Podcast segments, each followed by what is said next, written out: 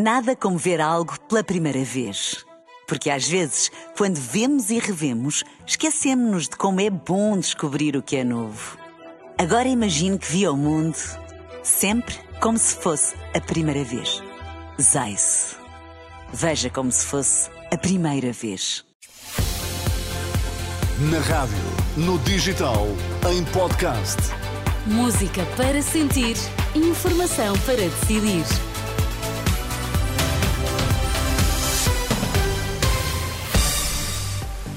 Está com a Renascença, as notícias agora para já, Miguel, quais são os títulos em destaque? Crianças com vírus respiratórios estão a congestionar as urgências hospitalares, situação que motiva apelo dos pediatras. Papa autoriza padres a abençoar relações entre pessoas do mesmo sexo e também casais divorciados recasados. As notícias no T3 com o Miguel Coelho. Olá, Miguel, boa tarde. Olá, boa tarde. É um apelo dos pediatras. Quem contactar com bebés e crianças deve lavar as mãos e usar máscara se tiver sintomas gripais.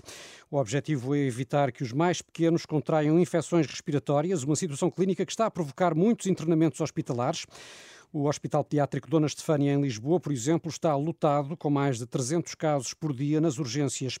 Perante esta realidade, os pediatras apelam à adoção de medidas preventivas, como as utilizadas durante a pandemia para evitar contagiar as crianças.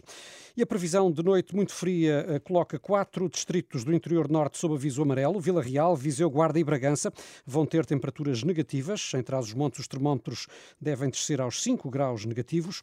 E o tempo frio vai eh, manter-se até à noite e dia de Natal, como disse a Renascença a meteorologista Patrícia Marques. Vão-se manter baixas, por exemplo, eh, temos 5 graus de temperatura mínima no Porto eh, no dia, na noite de 24, na noite de 25, eh, vamos ter Santarém com 3, com temperatura mínima a variar entre os 3 e os 5 graus, Lisboa entre os 7 e 8 graus, o Alentejo com temperaturas mínimas entre os 4 e os 5 graus a temperatura máxima no, fim, no domingo e na segunda-feira, portanto 24 e 25, como já disse, uh, será, rondará os 10 graus nos distritos de Bragança, Vila Real e Viseu. Patrícia Marques, do Instituto do Mar e da Atmosfera, e a previsão de um Natal eh, frio. A experiência de Pedro Nuno Santos é cadastro, são declarações de Luís Montenegro esta tarde em Oliveira do Bairro, durante mais uma iniciativa do Sentir Portugal.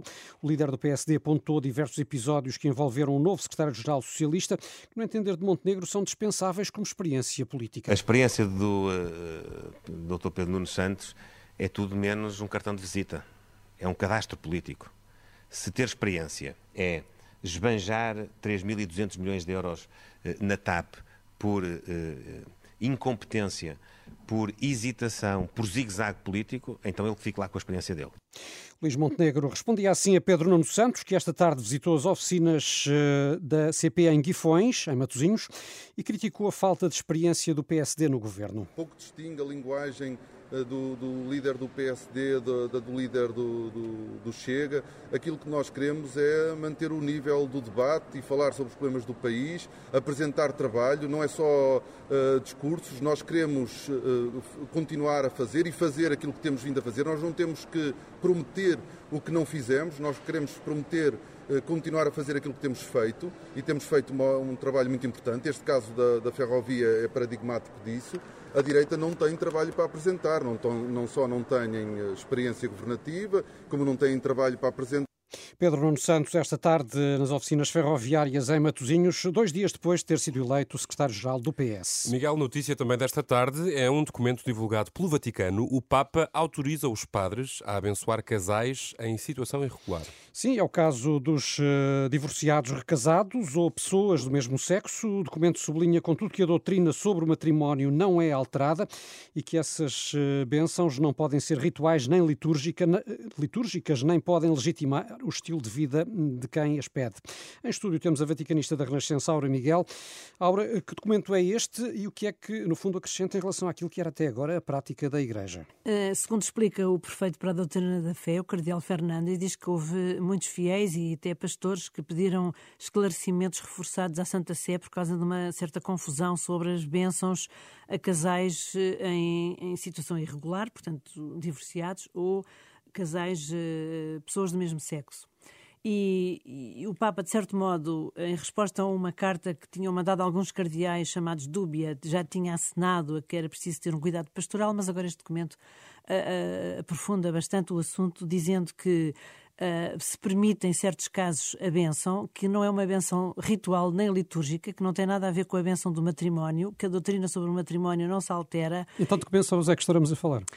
É, segundo aqui se pode ler, é uma benção mais de caráter pastoral. Portanto, que não pode ser confundida com a outra do matrimónio e que também deve ser feita fora do quadro litúrgico. Portanto, não pode ser, por exemplo, feita durante um, um casamento civil, não pode ser, não pode legitimar o estilo de vida de quem pede essa bênção não pode ter um rito próprio, não pode exigir vestes, nem gestos, nem palavras próprias, como acontece no matrimónio, por exemplo, mas deve ser considerada o impulso de quem pede, porque, citando várias vezes neste documento, eh, o Cardeal Fernandes cita o Papa e o seu zelo pastoral, diz que quando se pede uma bênção, exprime-se um pedido de ajuda a Deus e uma súplica para se poder viver melhor e que a sincera abertura à transcendência deve ser considerada pelos pastores, mas sempre fora do quadro litúrgico para não haver confusões. Uh, este documento vem agora, enfim dizer que é preciso tomar a sério aquele, aliás, cita mesmo a Bíblia, ao longo da Bíblia, mesmo os grandes pecadores tinham desejo de ser abençoados por Deus.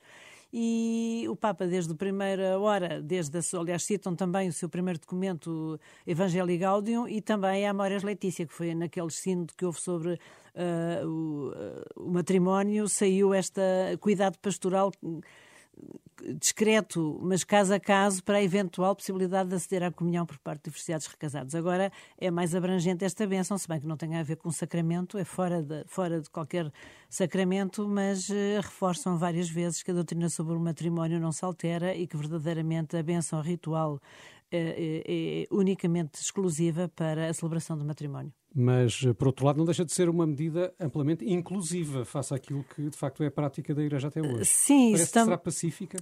Eu acho que vai criar mais ambiguidade, se bem que eu acho que este documento tenha querido esclarecer mais, enfim, abrindo tanto o leque.